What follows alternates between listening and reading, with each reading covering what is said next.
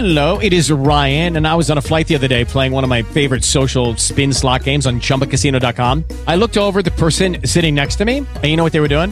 They were also playing Chumba Casino. Coincidence? I think not. Everybody's loving having fun with it. Chumba Casino is home to hundreds of casino style games that you can play for free anytime, anywhere, even at 30,000 feet. So sign up now at chumbacasino.com to claim your free welcome bonus. That's chumbacasino.com and live the Chumba life. No purchase necessary. VGW Group. Void were prohibited by law. See terms and conditions. 18 plus.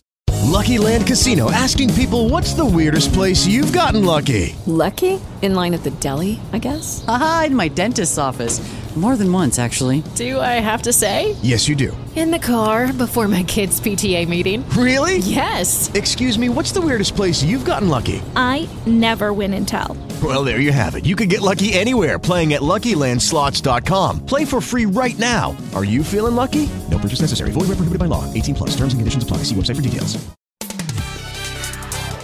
Agora na Band News FM, o É da Coisa, com Reinaldo Azevedo, Alexandre Bentivolio e Larissa Alves.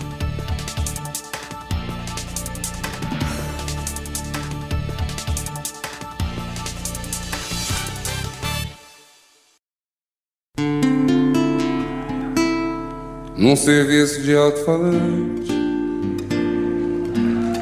no morro do pau da bandeira.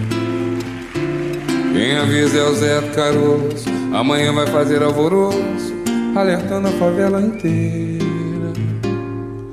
Ai, como eu queria que fosse mangueira, existisse outro Zé do Caroço, pra falar de uma vez pra esse moço. Carnaval não é escoloso, nossa escola é raiz é madeira, mas é morro do pau da bandeira de uma Vila Isabel verdadeira. Que o Zé do Caroço trabalha, que o Zé do Caroço batalha e que malha o preço da feira. E na hora que a televisão brasileira destrói toda a gente com sua novela. É que o Zé bota a boca no mundo, ele faz um discurso profundo, ele quer ver o bem da favela. Está nascendo um novo líder no morro do pau da bandeira. Está nascendo um novo líder no morro do pau da bandeira. Morro do pau da bandeira, no morro do pau da bandeira. Ê,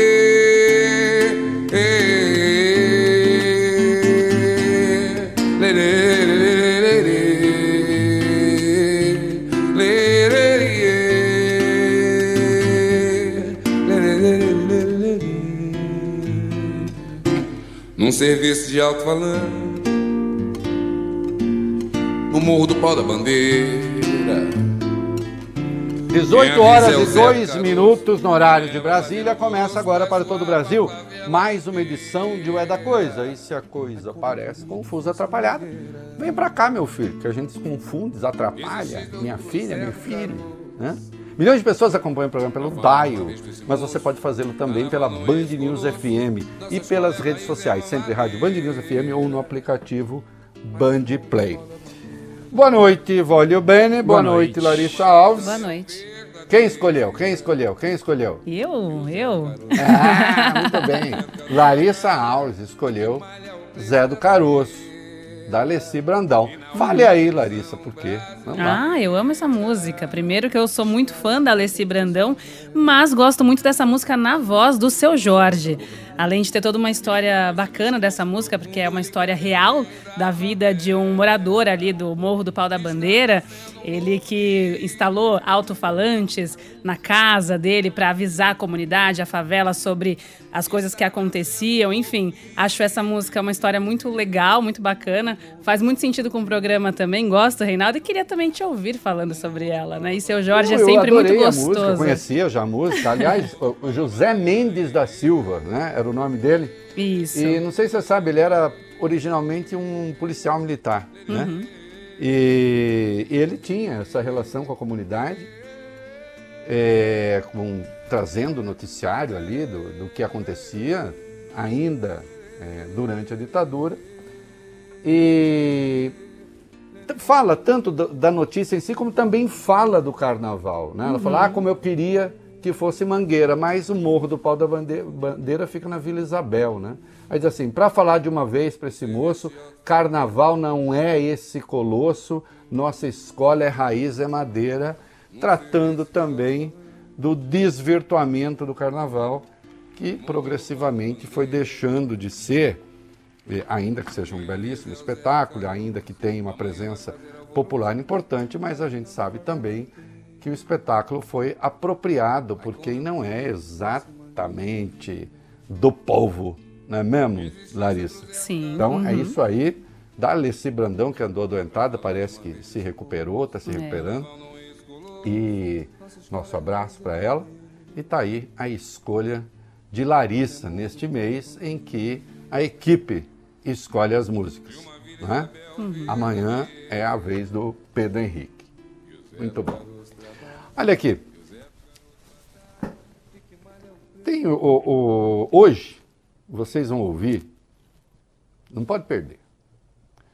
O Javier Milei discursou em Davos. Nós selecionamos trechos aqui, traduzimos.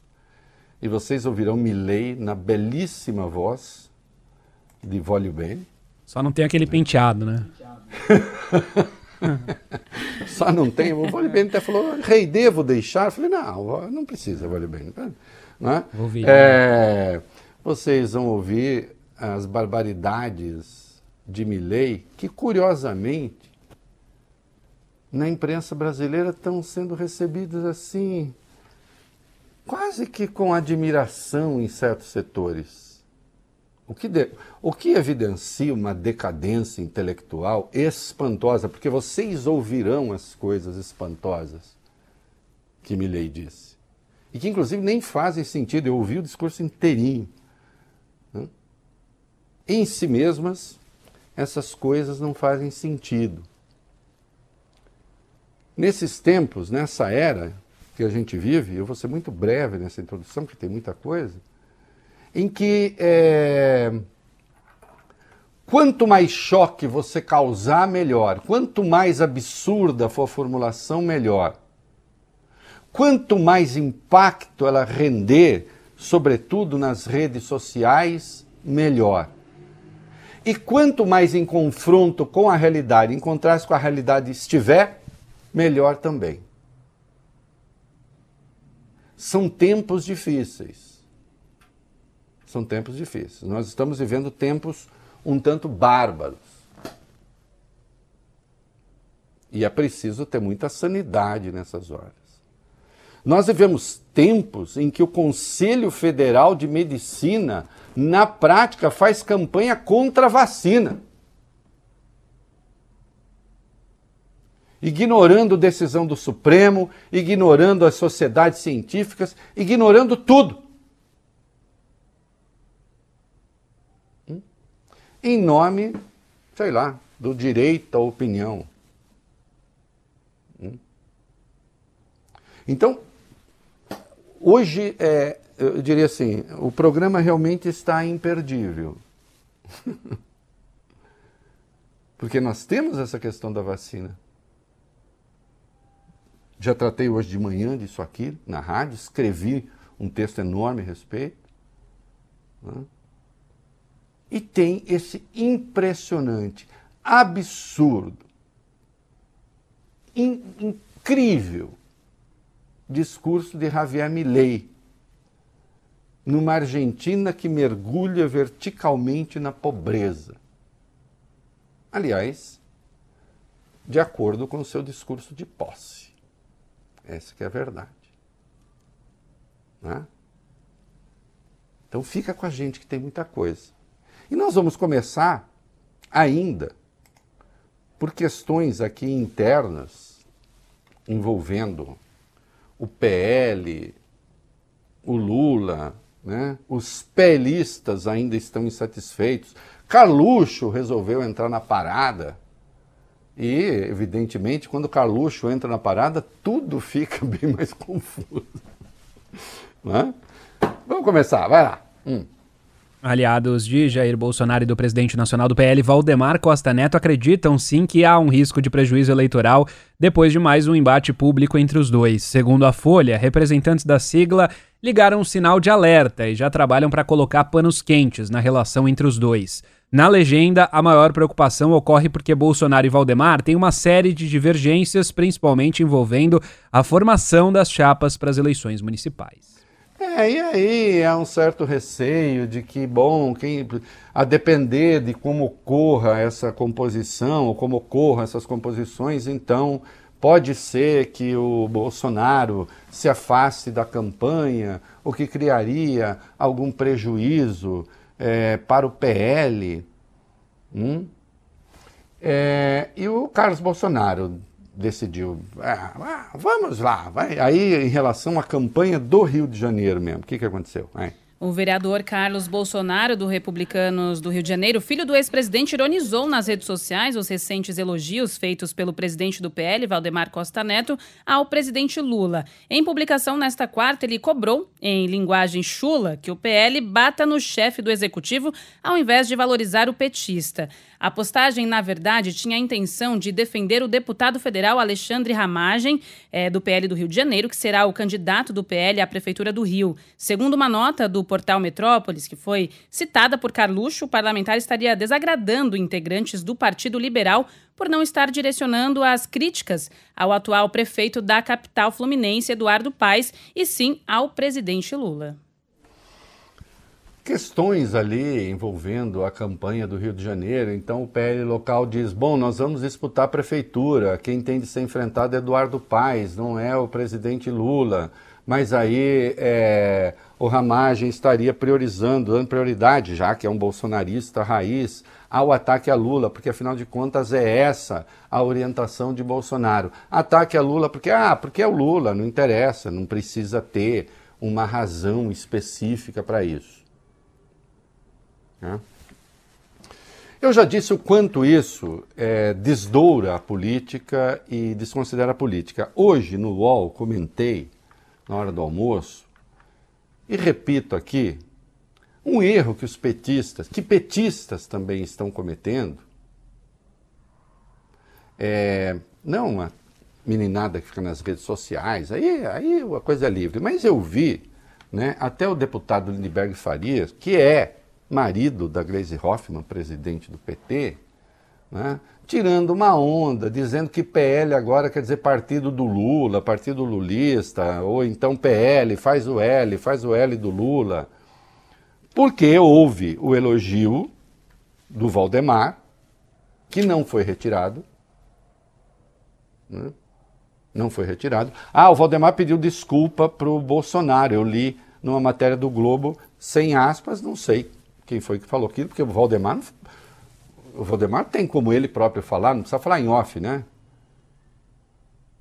Eu nunca vi. Você pede desculpa em off, ô Vólio Beni, para depois vazar o off da desculpa?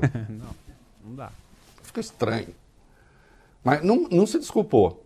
E ontem o Cláudio Castro, governador do Rio de Janeiro, que enfrenta uma situação muito difícil em razão das chuvas, elogiou o empenho do presidente em conseguir recursos, mandar recursos para o Rio de Janeiro, é, na assistência que está dando ao Estado. E o papel de um governador é esse mesmo: é negociar com o governo federal, assim como o governo federal não pode discriminar governadores porque não são do seu partido. Essa é a lógica da política. A política é isso.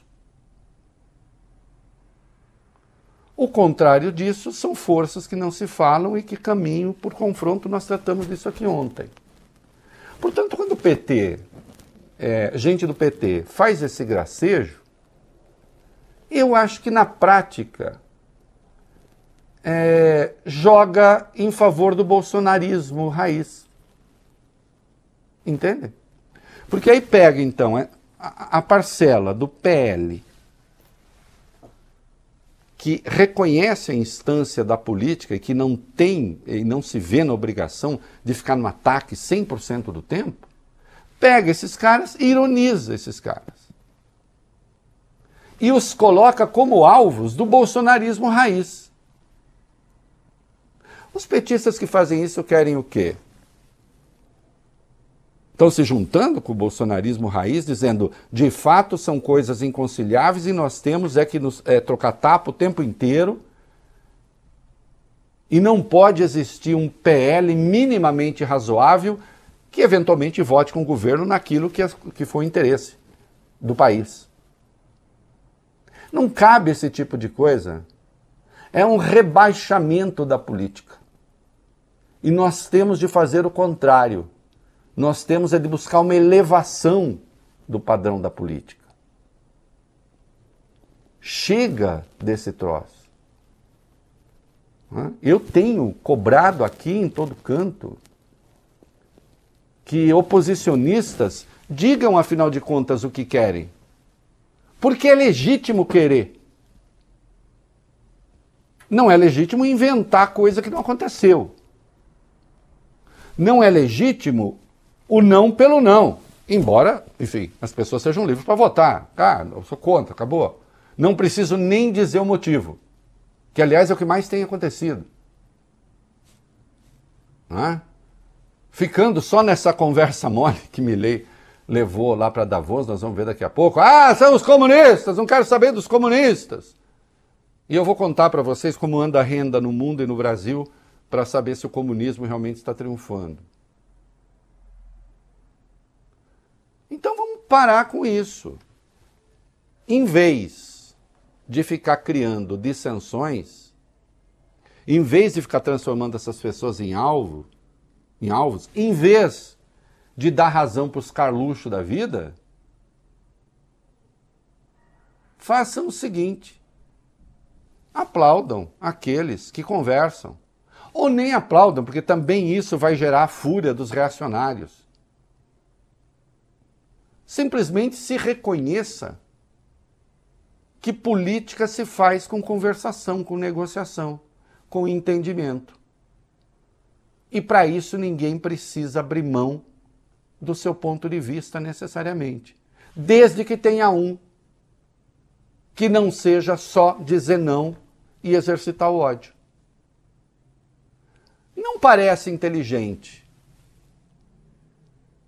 Não parece inteligente. Aliás, não é inteligente.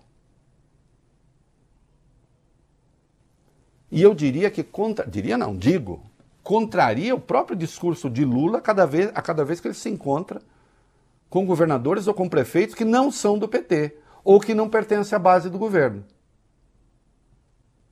Mais de uma vez ele disse: Eu venho aqui e eu não quero saber se é do partido A, do partido B, se me apoia, não me apoia, se votou em mim ou não votou em mim. É assim que tem que ser. Porque, do contrário, senhores petistas que estão fazendo graça, é o que o Ramagem está fazendo na disputa pela Prefeitura do Rio de Janeiro. Dane-se a cidade. É, o problema dele não é a cidade. Ele está lá para atacar o Lula. Né? Acho que é preciso. O PT precisa avançar mais, aprender a conversar mais a, a, a, com as redes sociais, entender melhor esse mecanismo. Até agora não entendeu. Ou entendeu mal. Não é? Vamos para uma questão daquelas que mobilizam, muito estrepitosas. Vamos lá, vai. O secretário da Receita Federal, Robinson Barreirinha, suspendeu uma decisão do governo Bolsonaro que garantiu isenção tributária sobre salários de ministros de confissão religiosa, como pastores. A decisão veio após uma determinação do Tribunal de Contas da União. O ato que concedeu o benefício foi assinado pelo agora ex-secretário da Receita, Júlio César Vieira Gomes, às vésperas das eleições de 2022. Para quem não se lembra dele, o servidor é o mesmo que esteve envolvido na tentativa de liberação das joias sauditas que o ex-presidente Jair Bolsonaro tentou incorporar ao patrimônio pessoal. A concessão da isenção aos líderes religiosos foi considerada atípica porque não passou pelo crivo da Subsecretaria de Tributação da Receita. É, e tem a repercussão junto a líderes evangélicos, oh, que estão fazendo um grande escândalo, e claro que eu vou falar disso. Vamos lá, vai. A decisão do governo em torno dos salários de pastores mal tinha sido publicada e parlamentares ligados ao setor evangélico já começaram a alegar perseguição pelo presidente Lula. Na avaliação do deputado federal Sóstenes Cavalcante, do PL do Rio de Janeiro, que é o segundo vice-presidente da Câmara, a atitude é uma afronta às religiões.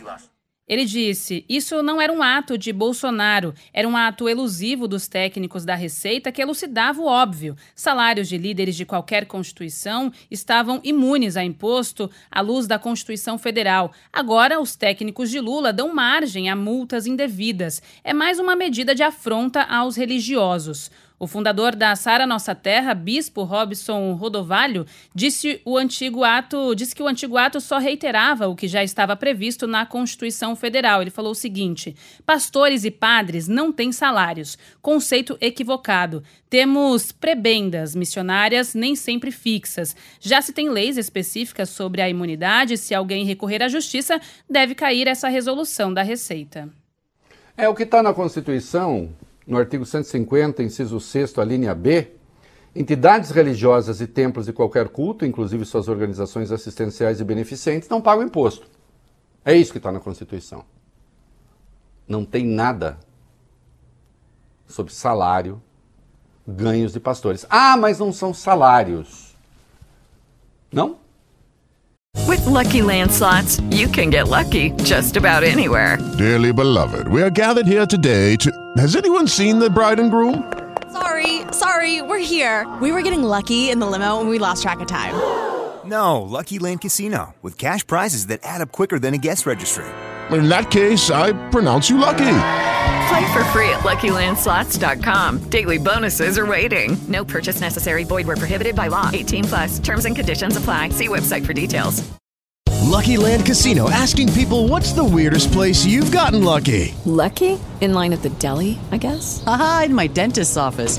More than once, actually. Do I have to say? Yes, you do. In the car before my kids' PTA meeting. Really? Yes. Excuse me, what's the weirdest place you've gotten lucky? I never win and tell. Well, there you have it. You can get lucky anywhere playing at LuckyLandSlots.com. Play for free right now. Are you feeling lucky? No purchase necessary. Void where prohibited by law. 18 plus. Terms and conditions apply. See website for details.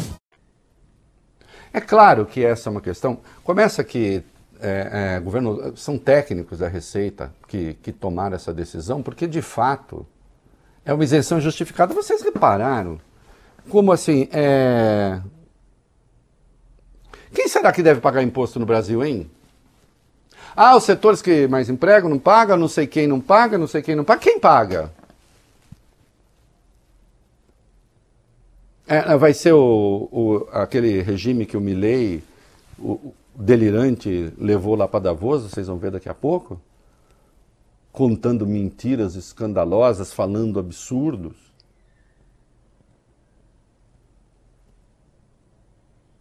Essas pessoas. É... Ah, mas padres. Depende. O padre, quando ele é ligado realmente à igreja e realmente não tem salário e vive da doação,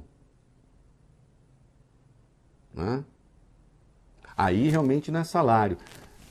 Queridos, é diferente da situação dos pastores e vocês sabem disso.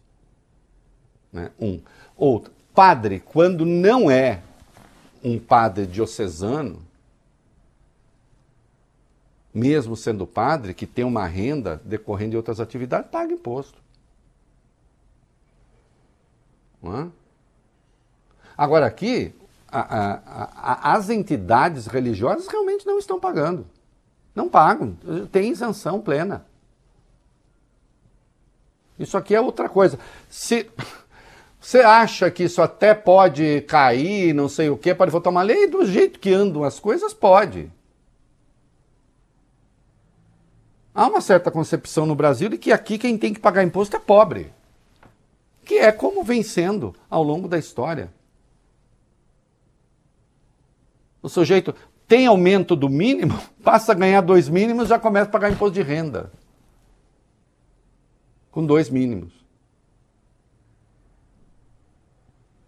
Aí tudo bem. Aí quando você pega a concentração de renda no país,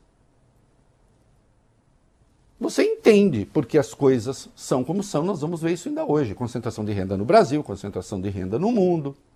E não, ai, os ricos são culpados, vamos é, é, enforcar os ricos. Isso é uma tolice. Não se trata de culpa dessa natureza. Se trata de um sistema, de um modelo que é concentrador de renda. Não entender isso é não entender nada. E é esse modelo que precisa é, é, é, ser mudado. A renda que um pastor tenha é diferente da renda, é diferente do salário. Salário paga imposto de renda. Eu pergunto a esses senhores pastores: salário é renda? Acaba sendo. Você paga imposto de renda, acaba sendo considerado imposto de renda. Por que, que um trabalhador comum que ganha 5 mil reais tem que pagar imposto de renda? Aliás, começa antes, a, a faixa anterior. Por que, é que ele tem de pagar imposto de renda e um pastor que ganha 5 mil reais não? Por que, que a palavra de Deus confere imunidade tributária?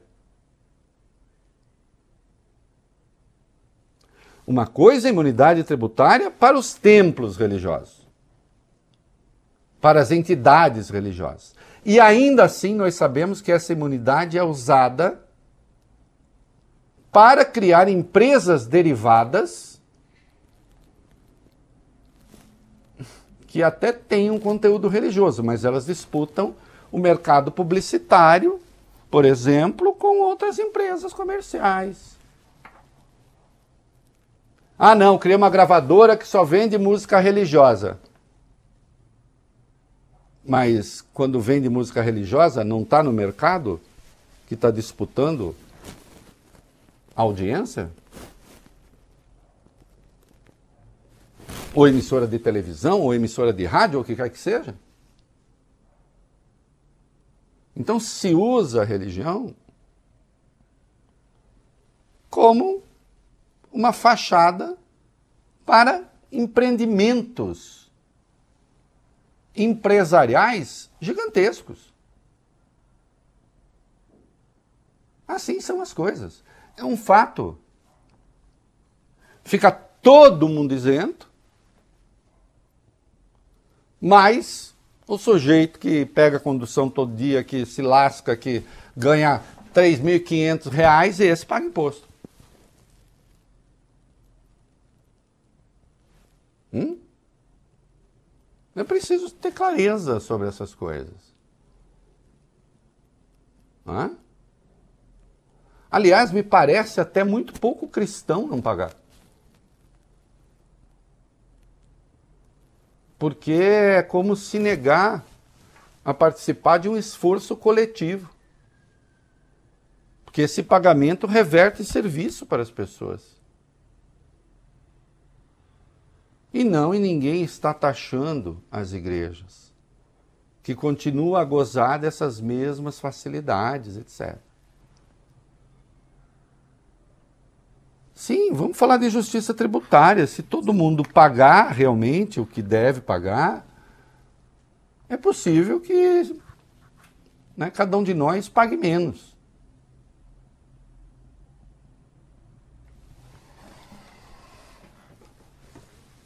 Ah, vamos começar a entrar no mundo Milley, no universo Milley. Nós vamos falar dele em Davos daqui a pouco, mas antes é preciso ver como anda a Argentina. Vai. É, em dezembro, no primeiro mês de Javier Milei na presidência da Argentina, os preços dos alimentos dispararam. O peso argentino continuou sofrendo com as desvalorizações, com a inflação, que já estava em 13% em novembro, subiu para 26% no primeiro mês da nova gestão. Diversas famílias cortaram pelo menos uma refeição e passaram a se alimentar com ensopados, com macarrão, que são mais baratos e rendem mais. O famoso assado argentino passou a ser luxo para grande parte dos argentinos. Um levantamento feito pela Confederação Argentina da Média Empresa com comércios varejistas também reforçou o grave cenário na economia. O levantamento mostrou uma diminuição de 14% nas compras entre novembro e dezembro, com alimentos e bebidas liderando os cortes nas residências. É... Teve um aviso sobre a crise. O Milley, de certo modo, na posse ele prometeu fome, não foi? É.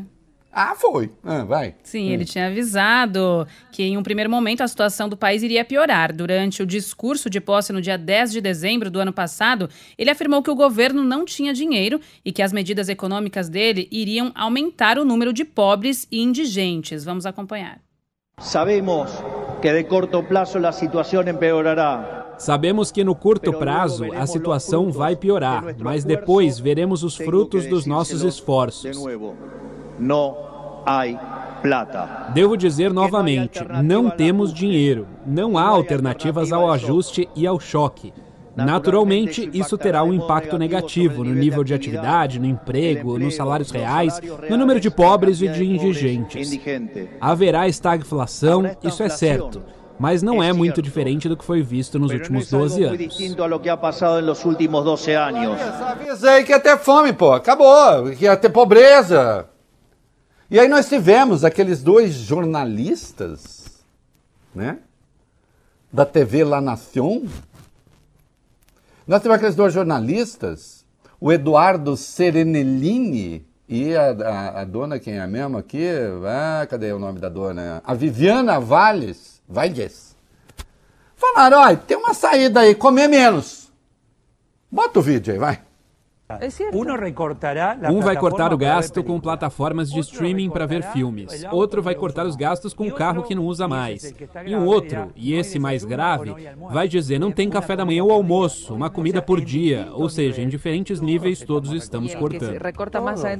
E quem corta dentro da própria casa diz: Isso eu digo porque eu escutei. Classe média, hein? Faço uma refeição forte no dia para todos e, em geral, escolhem à noite, para que os garotos possam descansar melhor na cama e depois, durante o dia, vamos vendo. Vamos viendo. Uma realidade, é preciso aceitar, não tem que ter vergonha. É preciso dizer, olha, estou ajustando diversas coisas e pronto. E é assim. Es así.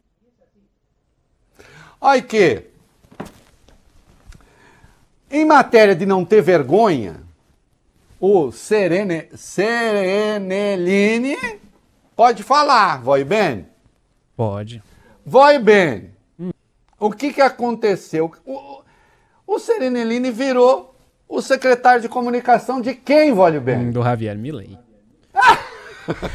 Larissa, para surpresa de ninguém.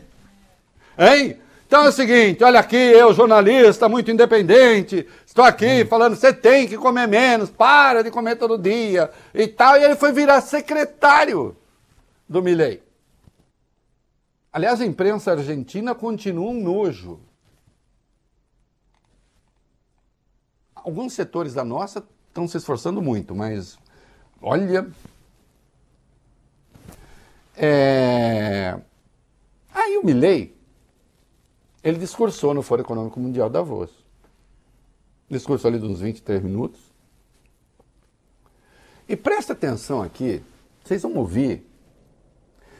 Ao mesmo tempo que ele disse que a humanidade vive a melhor fase de sua história, em razão do triunfo do capitalismo, presta atenção, Larissa. A melhor fase da história em razão do triunfo do capitalismo. Mas ele diz que há uma ameaça socialista muito grave.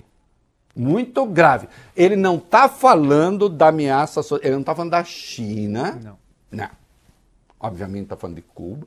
Ele está falando que há uma ameaça socialista nos países capitalistas.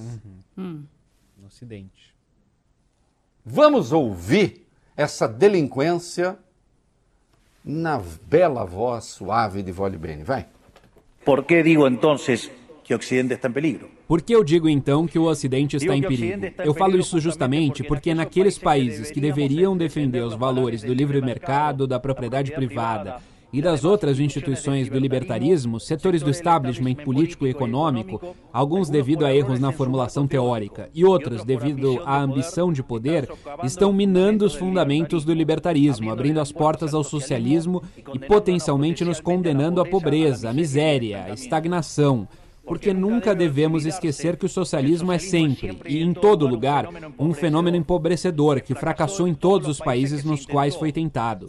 Foi um fracasso econômico, social, cultural e também assassinou mais de 100 milhões de pessoas. O problema essencial do Ocidente hoje é que não devemos confrontar apenas aqueles que, mesmo depois da queda do Muro de Berlim e da esmagadora evidência empírica, continuam a ser intoxicados pelo socialismo empobrecedor, mas também os nossos próprios líderes, pensadores e acadêmicos que, amparados em teorias equivocadas, chocaram-se com os fundamentos do sistema que nos proporcionou a maior expansão de riqueza e prosperidade da nossa história.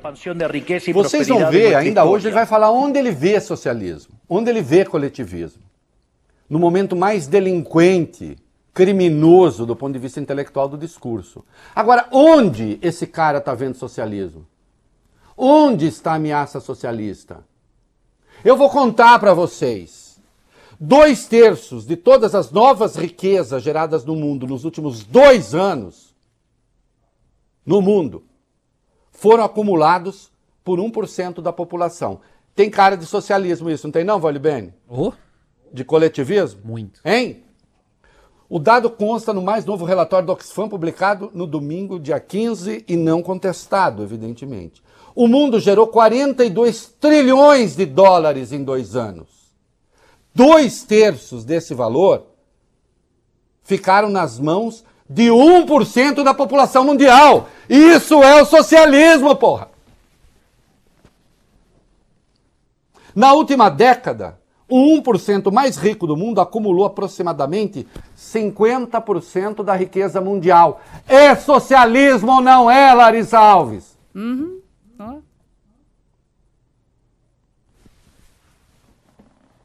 A Oxfam estima que as fortunas bilionárias crescem atualmente 2,7 bilhões de dólares por dia. Enquanto isso, 1,7 bilhão de trabalhadores vivem em países onde a inflação cresce acima dos seus salários. A começar do modelo do milênio Argentina. Intelectualmente criminoso, uma fala delinquente. Aliás, terminou com o famoso palavrão Viva la libertad! E o tal do Carvalho, né, que ele solta assim, e foi aplaudido por alguns bananas. Depois de falar isso aqui. Mas calma, que a Larissa tem muito a ver com isso. Com esse triunfo do socialismo. Uhum. Chama lá sua mãe, sua avó, sua irmã. Elas também têm a ver com isso. Elas também são culpadas. Você vai ouvir agora o que é que, o que, é que contribui para esse socialismo que faz com que 1% da população acumule metade da riqueza. As culpadas é as mulheres. As mulheres. É, o feminismo. Que virou só uma outra forma de exercício do socialismo. Que vagabundo! Do ponto de vista teórico, claro. Um personagem cômico da televisão e das redes sociais vira presidente, vai a Davos e fala essa barbaridade que vocês acabam de ouvir, que aliás nem faz sentido, porque ou bem estamos, vale o bem, no auge da civilização, ou bem o socialismo está ganhando. Ele diz as duas coisas. E aí entra a Larissa, hum. contribuindo para o desastre. Vai! Dado o estrepitoso fracasso dos modelos coletivistas e os avanços inegáveis do mundo livre, os socialistas foram forçados a mudar a agenda. Deixaram para trás a luta de classes baseada no sistema econômico para substituí-la por outros supostos conflitos sociais igualmente prejudiciais à vida comunitária e ao crescimento econômico. A primeira dessas novas batalhas foi a luta ridícula e antinatural entre homem e mulher. O libertarismo já estabelece a igualdade entre os sexos. A pedra fundamental no nosso credo diz que todos são criados iguais, que todos temos os mesmos direitos inalienáveis concedidos pelo Criador, entre os quais estão a vida, a liberdade e a propriedade. A única coisa que motivou essa agenda do feminismo radical foi a maior intervenção do Estado para dificultar o processo econômico, dando trabalho a burocratas que em nada contribuíram para a sociedade, seja no formato de ministérios da mulher ou no de organizações internacionais dedicadas a promover essa agenda. Mas isso é música pro ouvido dos reacionários canalhas.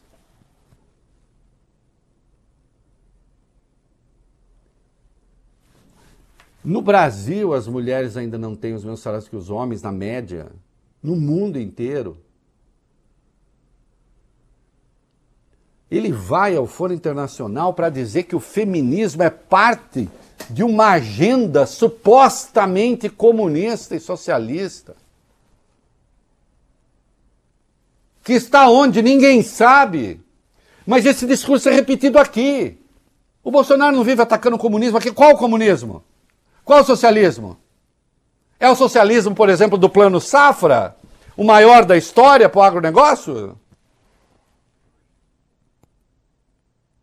Hã? É o socialismo dos juros que se pagam aqui?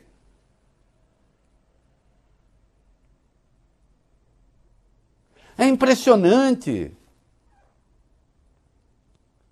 o que a emergência dessa extrema-direita nas redes sociais faz, porque esse sujeito ganha eleição com aquela pantomima para falar isso aqui. E atenção! Ah, quero ver, a Argentina vai dar certo. Vai? É, é, será que o tal do capital verde vai investir na Argentina? Segundo Milley, outra conspiração que tem é do meio ambiente. Esse negócio de aquecimento global, tudo besteira, tudo bobagem. E ainda ligou os ambientalistas ao aborto. Sabe-se lá por qual caminho.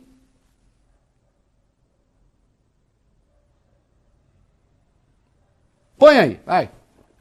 Otro de los conflictos que los socialistas plantean es del hombre contra la naturaleza. Outro conflito que os socialistas levantam é o do homem contra a natureza. Eles afirmam que os seres humanos prejudicam o planeta e que esse deve ser protegido a todo custo, chegando até mesmo a defender um mecanismo de controle populacional ou a agenda sangrenta do aborto. Infelizmente, essas ideias nocivas permearam fortemente a nossa sociedade. Os neomarxistas conseguiram captar o bom senso do Ocidente graças à apropriação dos meios de comunicação, da cultura, das universidades e, sim, também dos organismos internacionais. Também dos organismos internacionais. É, essas catástrofes ambientais que a gente está vendo no mundo inteiro é também fruto da, de teorias conspiratórias comunistas e da captura de, dessa conversa pelos e, e, e, da captura dos meios de comunicação por esses conspiradores que estão aí e tudo isso é absolutamente mentira. Vocês imaginam um mundo? Vocês imaginam um mundo que fosse realmente comandado por essa gente? Porque note que ele está dizendo o seguinte, ele está dando bronca em todo mundo que está ali, hein? Vocês todos foram capturados pelo comunismo, menos eu. Menos eu. Um paspalho. Um clown. Um palhaço no pior sentido. Chega à presidência, vai lá e fala isso, mas calma que agora vem Larissa Alves. Hum. Vólio bem. Oi. Eu sei que vocês não sabem a diferença entre comunismo e nazismo, por exemplo. Não. Uh-uh. Entre comunismo, nazismo e social-democracia. Entre comunismo, nazismo, social-democracia e keynesianismo. Vocês não, tá- vocês não sabem a diferença. E o Milley vai dizer porque vocês não sabem. Olha aí. Explica para nós, Milley, vai.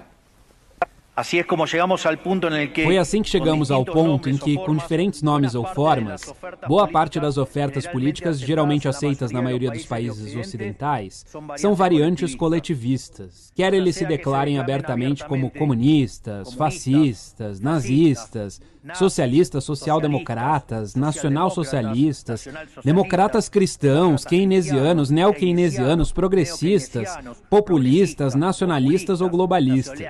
Basicamente não existem diferenças substanciais, todos sustentam que o Estado deve ser responsável por todos os aspectos da vida dos indivíduos. Todos definem um modelo contrário àquele que conduziu a humanidade ao progresso mais espetacular da história. Viemos aqui hoje para convidar outros países ocidentais a regressarem ao caminho da prosperidade. A liberdade econômica, o governo limitado e o respeito irrestrito pela propriedade privada são elementos essenciais para o crescimento econômico. Então a democracia cristã, que é de direita, o comunismo, que é de esquerda, o nazismo, que é de extrema direita, tudo mesma coisa.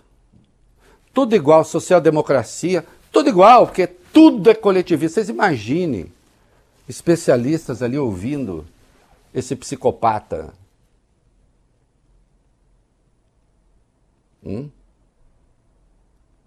Esse eu me leio. E ele prega o que? Ah, não, nós somos o libertarismo. Aí, quanto menos Estado, melhor. Vamos tirar o Estado da regulação de tudo. Vocês estão no caminho errado. Todas as conquistas da humanidade. Keynesianismo, neo-keynesianismo, a referência ao Keynes. Keynes é quem elaborou a teoria que tirou o mundo do caos depois da Segunda Guerra. Seu delinquente intelectual. Depois tem a teoria, uma teoria keynesiana, para quem não domina, você muito rápido aqui, mas que fala que momentos de crise o Estado tem de investir. Tá, mas aí já é outra coisa, for, mesmo fora do período de guerra. Mas tratar o Keynes, juntar o Keynes com o nazismo, você é um vagabundo intelectual, cara.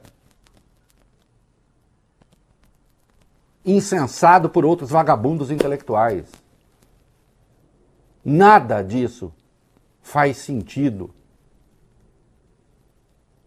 para justificar a miséria em que você está fazendo mergulhar a Argentina, que já estava numa situação muito ruim, de verdade. Estava mesmo. Mas agora nós estamos vendo. Para onde caminha um país em que o sujeito diz que a social-democracia é sinônimo, é, e nazismo são a mesma coisa? Não sei. Mas não me parece que possa dar num bom lugar. Hum? E agora vamos falar de um caso de delinquência impressionante aqui dentro do Brasil. Vai. Uma pesquisa iniciada pelo Conselho Federal de Medicina para avaliar a opinião dos médicos brasileiros sobre a obrigatoriedade da vacinação contra a Covid-19 em crianças de 6 meses a 4 anos e 11 meses de idade tem gerado uma série de repercussões negativas na comunidade científica. Nesse questionário, o órgão pergunta se a aplicação do imunizante deveria ser obrigatória e se o profissional já atendeu crianças com diagnóstico ou complicações decorrentes da doença. O texto ainda questiona se os pais e responsáveis têm o direito de não optar pela imunização das crianças. É inacreditável. O mesmo Conselho Federal de Medicina, que foi hesitante em relação à vacina, que não condenou o uso da cloroquina, que endossou na prática o discurso negacionista do Bolsonaro, fazer esse questionário delinquente que eu desmontei hoje. E parabéns a todos aqueles que investiram na vacina sim, e aqui, inclusive, ao ex-governador João Dória. Aliás, três anos hoje, me lembra Jeffs Carvalho, meu querido amigo, que está convalescendo, está indo muito bem, um beijo para ele, que se aplicou a primeira vacina contra a Covid no Brasil na enfermeira Mônica Calazans. Com quem a, a gente conversou hoje cedo. Hoje cedo aqui na Band News FM a gente conversou com ela e lembrou ah, então, desse momento. Olha, três anos hoje. E aí, tem lá a pergunta. Você, 560 mil, 561 mil médicos. Você já atendeu crianças com idade de 6 meses a 4 anos? Bom, até aí. 4 anos e 11 meses? Atende ou já atendeu crianças com idade de 6 meses a 4 anos e 11 meses, com diagnóstico de Covid-19 e com complicações decorrentes da Covid? Para que essa pergunta? Ela serve para quê? Para começo de conversa? nem tem peso estatístico. Não, ela não é, ela não é uma pesquisa, é uma enquete, porque ela não tem critério científico. Os me- Primeiro, tem só- alguns médicos só vão responder. Dois, isso só passa, só, só diz respeito a crianças que foram médico. E outra, ainda que o número não seja tão grande, mas a vacina é preventiva. Aí, a aplicação de vacina eh, nas crianças dessa idade deve ser obrigatória? Não, não cabe julgar. Tem decisão do Supremo, cara. Tem decisão do Supremo a respeito. Tem o Estatuto da Criança e do Adolescente. Isso não é uma questão de gosto. É uma questão de lei. Já tem a decisão do Supremo. É constitucional a obrigatoriedade da vacina, desde que tenha sido incluído no, Programa Nacional de Imunização, e foi, tem a sua aplicação obrigatória terminada em lei, e é, seja objeto de determinação da União, Estados e municípios, com base em consenso médico. Em tais casos, não se caracteriza a violação. Agora, a pior é a quarta pergunta. A quarta questão. Diz assim: parte do pressuposto. Após devidamente esclarecido pelo médico dos riscos da vacina e dos benefícios, os pais têm o direito de não optar? Não, eles não têm o direito de quais riscos vocês estão falando? Quais riscos? Qual é o protocolo?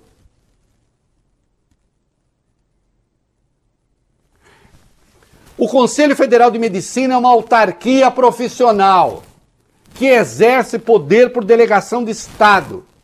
Tem funções, inclusive, é, que dizem respeito à profissão, que viram imposições e, portanto, tem de ser investigado pelo Ministério Público Federal. Imediatamente. Negacionismo. Negacionismo no ambiente do próprio Conselho Federal de Medicina. Não por acaso desancar o Conselho Federal de Medicina, a SBPC, a Sociedade Brasileira para o Progresso da Ciência, a Sociedade Brasileira eh, de Infectologia, a Sociedade Brasileira de Pediatria e também uma outra associação aqui, cadê? Sociedade Brasileira de Imunizações. Mas isso contraria o código de ética da medicina. A propósito, sabe qual é a função do Conselho Federal de Medicina? Promover o bem-estar da sociedade, disciplinando o exercício da medicina por meio de sua normatização, fiscalização, orientação, formação, valorização profissional e organização. Pergunta o Ministério Público. A autarquia profissional, Conselho Federal de Medicina, está fazendo isso? Viola o artigo 20 do Código de Ética Médica. Está lá, que é vedado ao profissional permitir que interesses pecuniários, políticos, religiosos ou de qualquer outra ordem do seu empregador superior hierárquico ou do financiador público ou privado da assistência à saúde interfiram na escolha dos melhores meios de prevenção. E aí eles vieram dando uma de soninha toda pura, dizendo: ai, a gente só está, na verdade, a gente só está, na verdade, fazendo uma pergunta. Não é pesquisa, é enquete, michuruca, vagabunda, de, de, de perfil negacionista. Na primeira semana epidemiológica do Brasil, já agora, 2024, morreram 101 pessoas. Mais de 39 mil contaminados. Ainda é um problema de saúde. Morreram mais de 700 mil pessoas. Tenham vergonha nessa cara. Médicos, médicos. Bom, quando o Milley vai ao Fórum de Davos e diz essas barbaridades,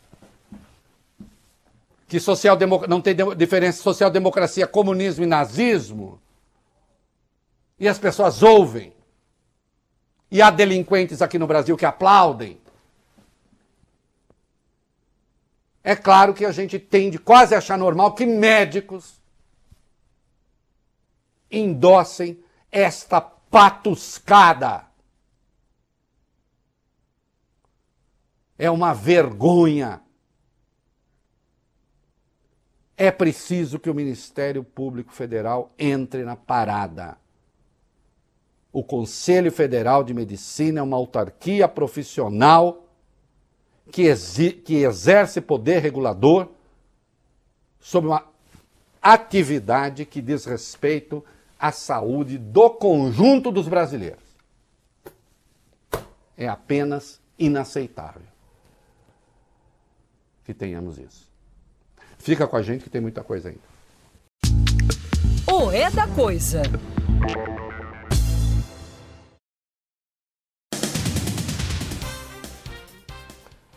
Vamos falar mais um pouquinho de vacina, agora da vacina da dengue. E desfazer uma delinquência que começou a circular, comprovadamente mentirosa. Sim, não, aqui, aqui, meu filho, é o seguinte: ou é fato ou não é. Entende? O que, que nós temos aí sobre é, a vacina da dengue? Vai. A ministra da Saúde, Nízia Trindade, afirmou nesta quarta que ainda é necessário aumentar a produção da vacina contra a dengue para expandir as faixas etárias que receberão o imunizante. Atualmente, o Ministério tem 5 milhões de doses, o que permitiria a imunização de 2 milhões e meio de pessoas. Isso representa 1,1% da população nacional. O número não cobre todas as pessoas na faixa etária priorizada de 6 a 16 anos, que somam 30 milhões e meio no país. O Ministério da Saúde declarou que tem a previsão de imunizar uma parcela do grupo de crianças e adolescentes. Em conversa com jornalistas após participar do Fórum Econômico Mundial em Davos, Nízia esclareceu mais detalhes sobre a campanha de vacinação. Ela disse: ainda não está fechado como vai ser a vacinação, depende da faixa etária, mas também do estado ou município município mais afetado. Nós vamos estar olhando faixa etária, disponibilidade de vacinas, porque são precisas 10 milhões de doses, mais ou menos, para vacinar essa população. Fecha aspas. A imunização deve começar no mês que vem, mas a data específica não foi definida. Eu não sei se ela falou são precisas, mas esse uso do preciso não cabe, né? São necessárias 10 uhum. milhões de doses, ainda que ela tenha falado assim, eu notei agora, evidentemente. É... Olha aqui, Evidentemente, não tem vacina para todo mundo. E eu vou remeter a vocês a um texto.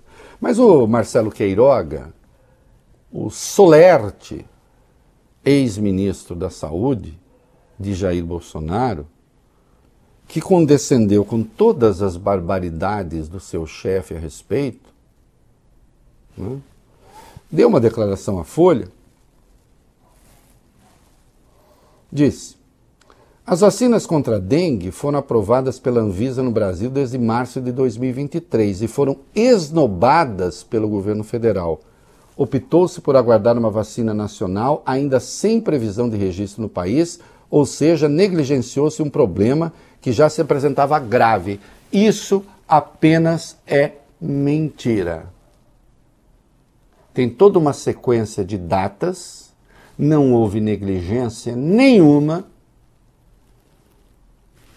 um serviço de, de checagem, a FP, da FP, demonstra passo a passo, isso é mentira, tem meme circulando por aí, segundo o qual o governo brasileiro, o governo Lula, teria negligenciado a compra da vacina de dengue. Não, não negligenciou, simplesmente não tem as vacinas disponíveis ainda na quantidade necessária e houve o tempo necessário de aprovação da vacina também, que, aliás, sim, precisa ser cumprido.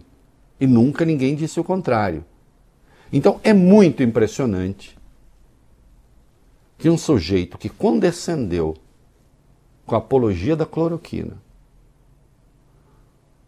que condescendeu com os ataques do Bolsonaro ao necessário distanciamento social, que fez política lastimável é, em relação a uma doença que estava matando milhares de brasileiros, vem agora, transformado que foi em político, atacar um governo que está fazendo na área de vacinação a coisa certa.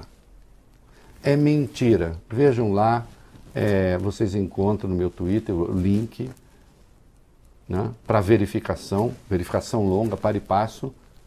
Isso que ele está dizendo é mentira. É isso aí. O é da coisa.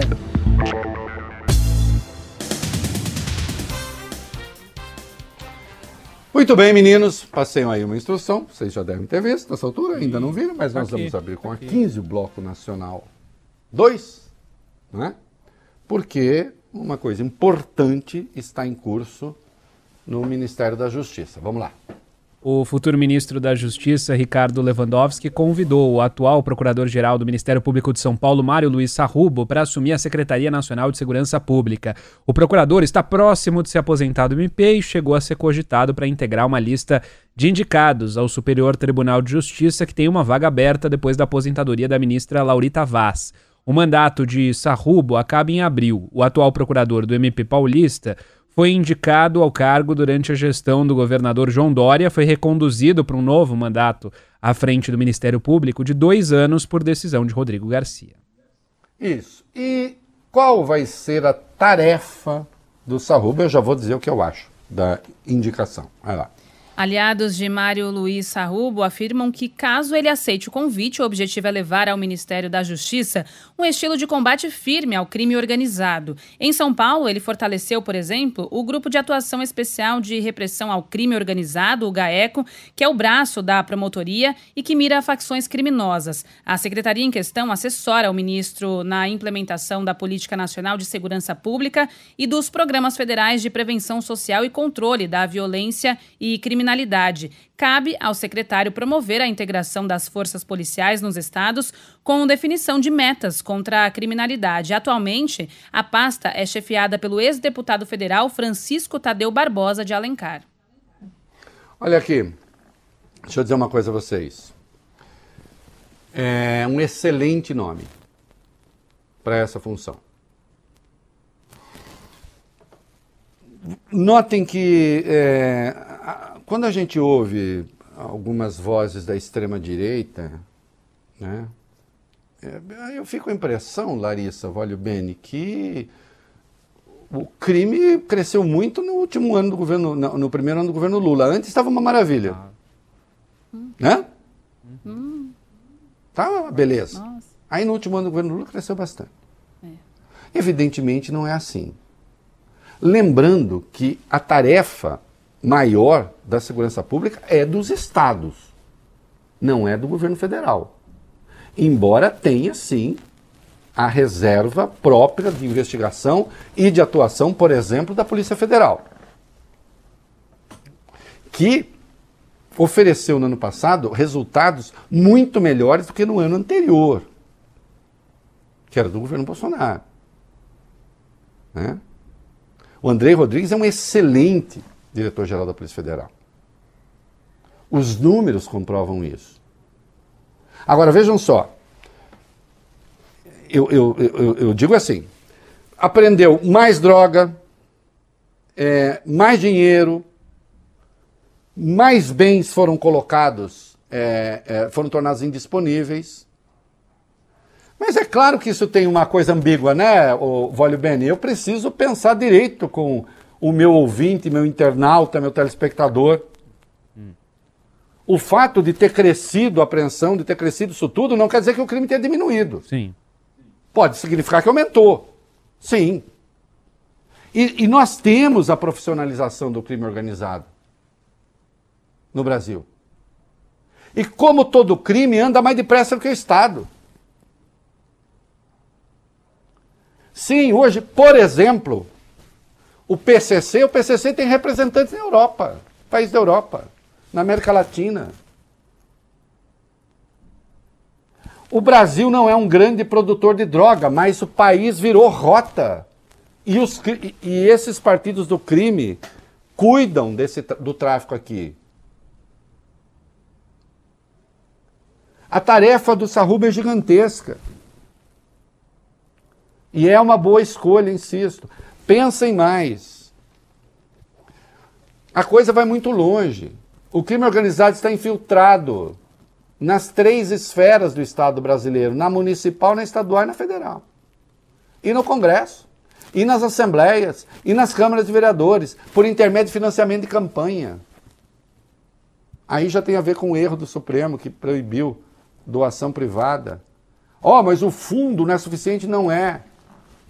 Acaba concentrado em alguns, lá na ponta não chega. E o crime organizado comparece. Então é fundamental ter alguém com poder, com conhecimento de causa, competente, que possa realmente lidar com essas coisas. Né? E o Sarrubo é um nome importante. Como todos sabem, eu defendia que, inclusive, o Ministério da Segurança Pública tivesse autonomia, fosse um ministério autônomo.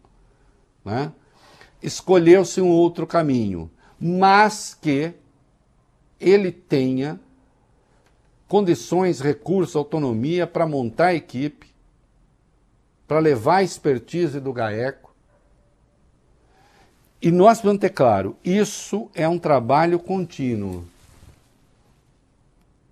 Né? Não vai se resolver da noite para o dia, não. Mas, quando se decide enfrentar esse tipo de coisa, é preciso que se leve em conta que tem reação.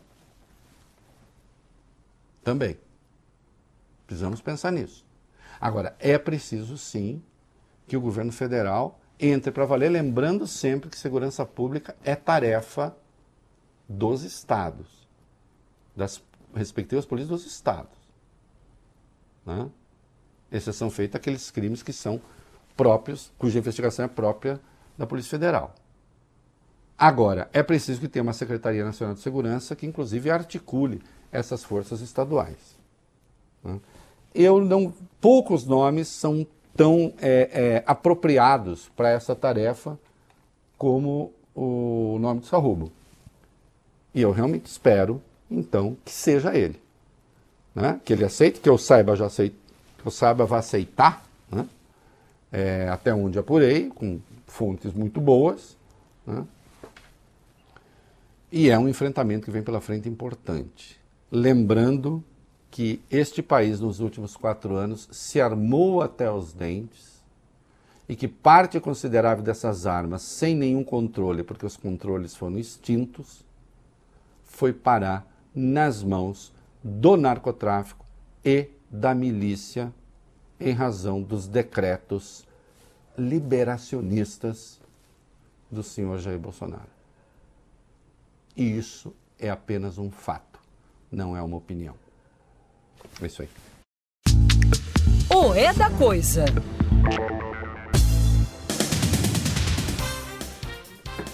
Muito bem, meus queridos. É... Nós. Nós estamos na Nacional 3, né, Vale Local 2 agora, local 2. Ah, local 2, desculpa. É... Vamos falar um pouquinho da desoneração a 18, que eu mudei aqui? Tá bom. Vamos lá. O presidente Lula pediu que o ministro da Fazenda, Fernando Haddad, buscasse uma solução política para o impasse entre o governo e Congresso em torno da reoneração da folha de pagamento. Segundo o Estadão, a possibilidade de apelar ao STF só deve ocorrer em último caso. Aliados de Haddad acreditam que se a Fazenda recorrer ao Supremo Tribunal Federal, sairá vitoriosa e conseguirá impedir a prorrogação da desoneração da folha de pagamentos. O motivo é a falta de previsão orçamentária para o benefício. Auxiliares do ministro têm um argumento pronto. Eles lembram que em 2020, ainda no governo Bolsonaro, a corte suspendeu a lei promulgada pelo Congresso que, sem fonte de custeio, elevava o piso para concessão do benefício de prestação continuada, o BPC. Olha aqui, deixa eu dizer uma coisa. É... Se o governo recorrer ao Supremo, ganha. Porque essa desoneração não é só a desoneração dos 17 setores. Junto também teve a desoneração de pagamento de INSS para algumas prefeituras. Prefeituras até 143.500 habitantes.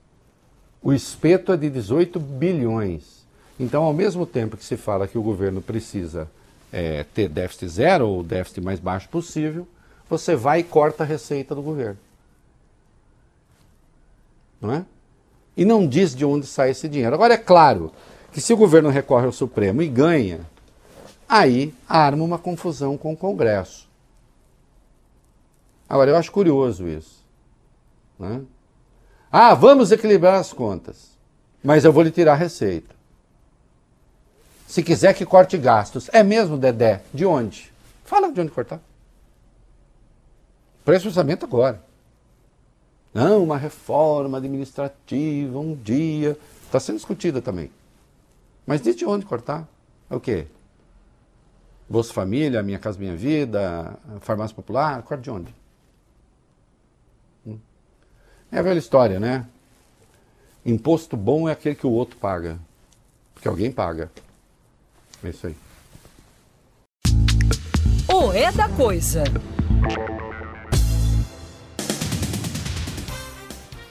Preste atenção a esses números que não foram produzidos por comunistas. Quase não há comentário a fazer porque eles são tão eloquentes. Vai. Estudo do FGV IBRE mostrou que a renda das 15 mil pessoas mais ricas do país avançou triplo em relação à dos brasileiros que compõem a base da pirâmide entre 2017 e 2022. A nota técnica foi elaborada pelo economista Sérgio Gobetti e foi divulgada ontem. O grupo que representa o 0,01% dos mais ricos do país teve uma variação positiva na renda de 96% neste período. A fim de comparação, a renda dos 95% mais pobres, que são cerca de 146 milhões dos brasileiros, teve incremento de 33%. O estudo mostra que quanto mais rica é a parcela da população, maior foi o avanço da renda. Se considerado o top 5%, o aumento foi de 51%, para o top 1% de 67% e para o top 0,1% de 87%. Segundo o pesquisador, o cenário indica elevação na concentração de renda. Para estar entre os 0,1% mais rico da população, como indica o material, é necessário ter uma renda de pelo menos 140 mil reais mensais. Já para pertencer a 1% mais rico, superior a 30 mil reais. A porta de entrada para os 5% mais ricos são os 10 mil reais mensais. É claro que um país em que ganham mais de 10 mil reais mensais 5%, né? É um país que tem alguns problemas sérios de renda e de concentração de renda. Já aqui, 5% 10 mil. Ah, precisamos matar todos os ricos e eles tomaram o dinheiro. Não, isso é besteira. Isso daí, é, aliás, é muito fácil responder aquilo que ninguém diz. Não é isso, não. Entre outras coisas, nós precisamos ter um sistema tributário justo e que não promova esse tipo de coisa aqui. Que isso acaba prejudicando o próprio capitalismo. Não é mesmo? Aí sim. É isso aí. O É da Coisa.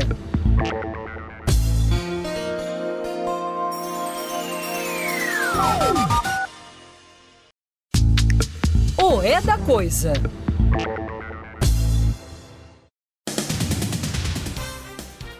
Tchau, rádio. Até amanhã. Você está ouvindo na Band News FM o É da Coisa.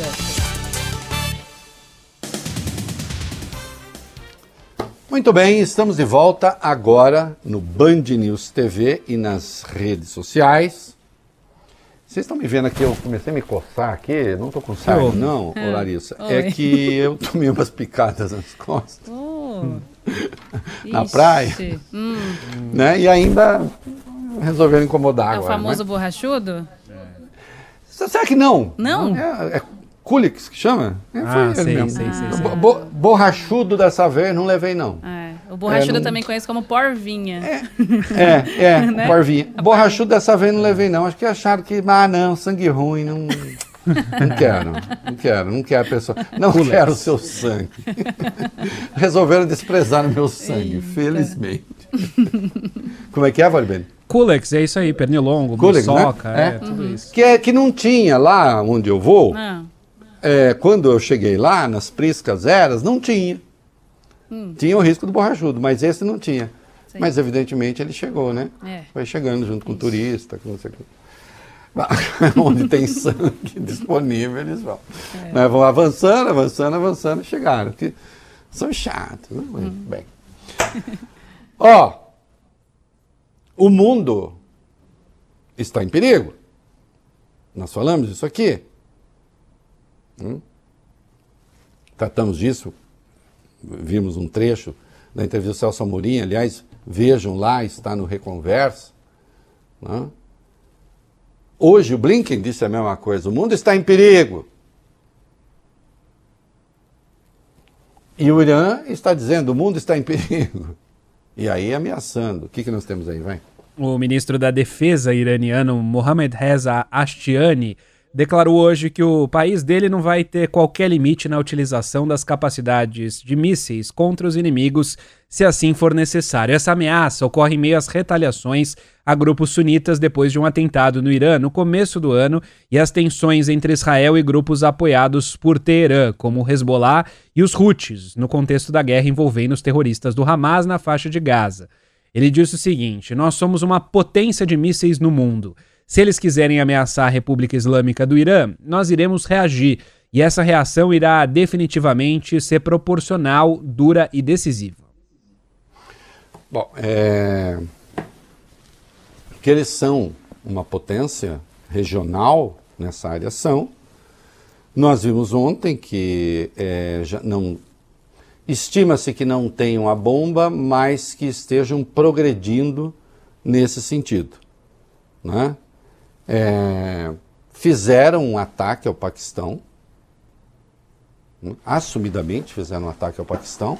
No Paquistão, disseram, ele, é, disseram eles, atacando uma base da Mossad, fizeram um ataque na Síria, segundo eles, uma base do ISIS,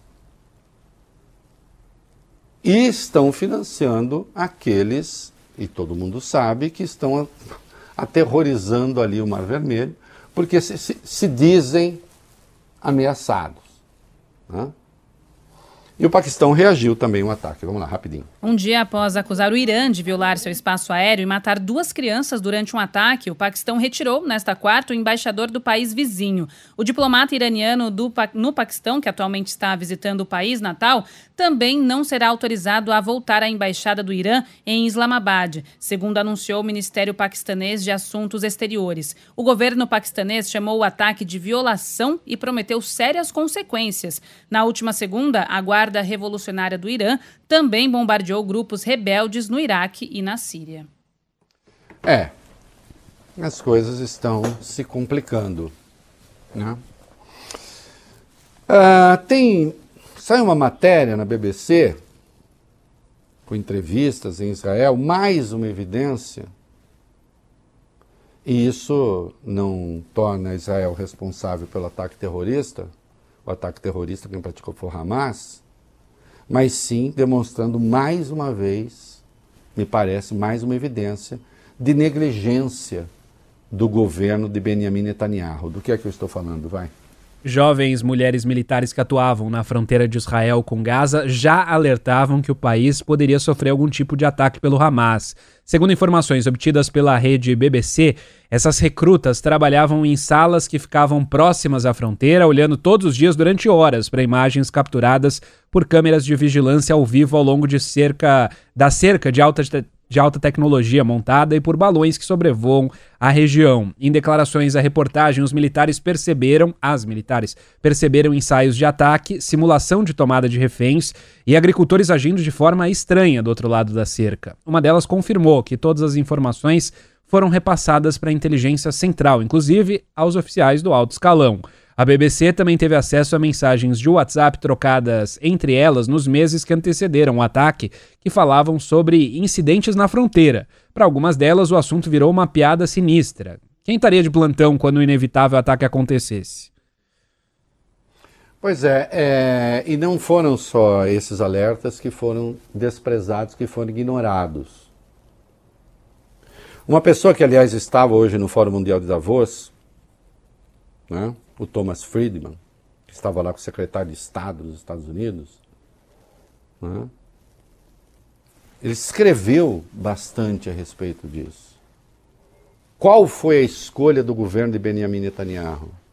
enfraquecer a Autoridade Nacional Palestina, que tem apoio internacional, e fazer uma espécie de pacto de convivência com o Hamas, que em todo caso vira sempre o bode expiatório, está ali, não, né, a, a, o bode expiatório não, vira o bicho papão, ameaça, mas de qualquer modo um acordo, e a aposta de que o Hamas tinha decidido, digamos, é isso aí, vamos governar Gaza e não viam a ameaça, o risco de um ataque e o contrário estava sendo operado. Né? Teve alerta, Israel não ligou e não foi o único. Eu quero crer em Israel continuando a ser uma democracia que Netanyahu ainda vai responder por isso. E ainda vai para a cadeia também por isso. Segundo as regras da democracia israelense. Hum? O que foi que disse o Blinken em Davos? Vai lá. O secretário de Estado americano reiterou a necessidade de caminhar em direção à criação de um Estado palestino. Segundo ele, essa é a única resolução que garantiria segurança a Israel. O secretário descreveu o conflito em Gaza como de torcer o intestino e afirmou que o sofrimento é de partir o coração. O secretário americano ainda falou que durante toda a carreira nunca vivenciou um período com tantos desafios globais como o de agora. É, nunca mesmo. É, nós vimos isso, a Morim disse isso na entrevista, que eu recomendo, e no mundo inteiro, e todo mundo sabe, é, estamos vivendo um período com ameaças muito sérias, de várias ordens. Né? E o caminho para é, você ter paz, para você garantir a segurança de Israel, segundo Blinken, é criar o Estado palestino. Né? Sem o Estado palestino não há segurança de Israel. Possível. Que não seja se transformar num Estado cada vez mais militarizado e cada vez mais preparado apenas para a guerra. Há quem goste disso. Há quem aposte nisso. Estava na mesa com ele o Thomas Friedman, que escreveu um texto faz dois dias demonstrando como é que o Hamas, para existir, depende de um Netanyahu. É preciso ter um Netanyahu lá para que o Hamas se justifique. Porque enquanto Netanyahu estiver lá, não há possibilidade de haver dois estados. Enquanto Netanyahu estiver lá, a Autoridade Nacional Palestina continuará a ser desmoralizada, porque ele continuará a promover assentamentos ilegais na Cisjordânia.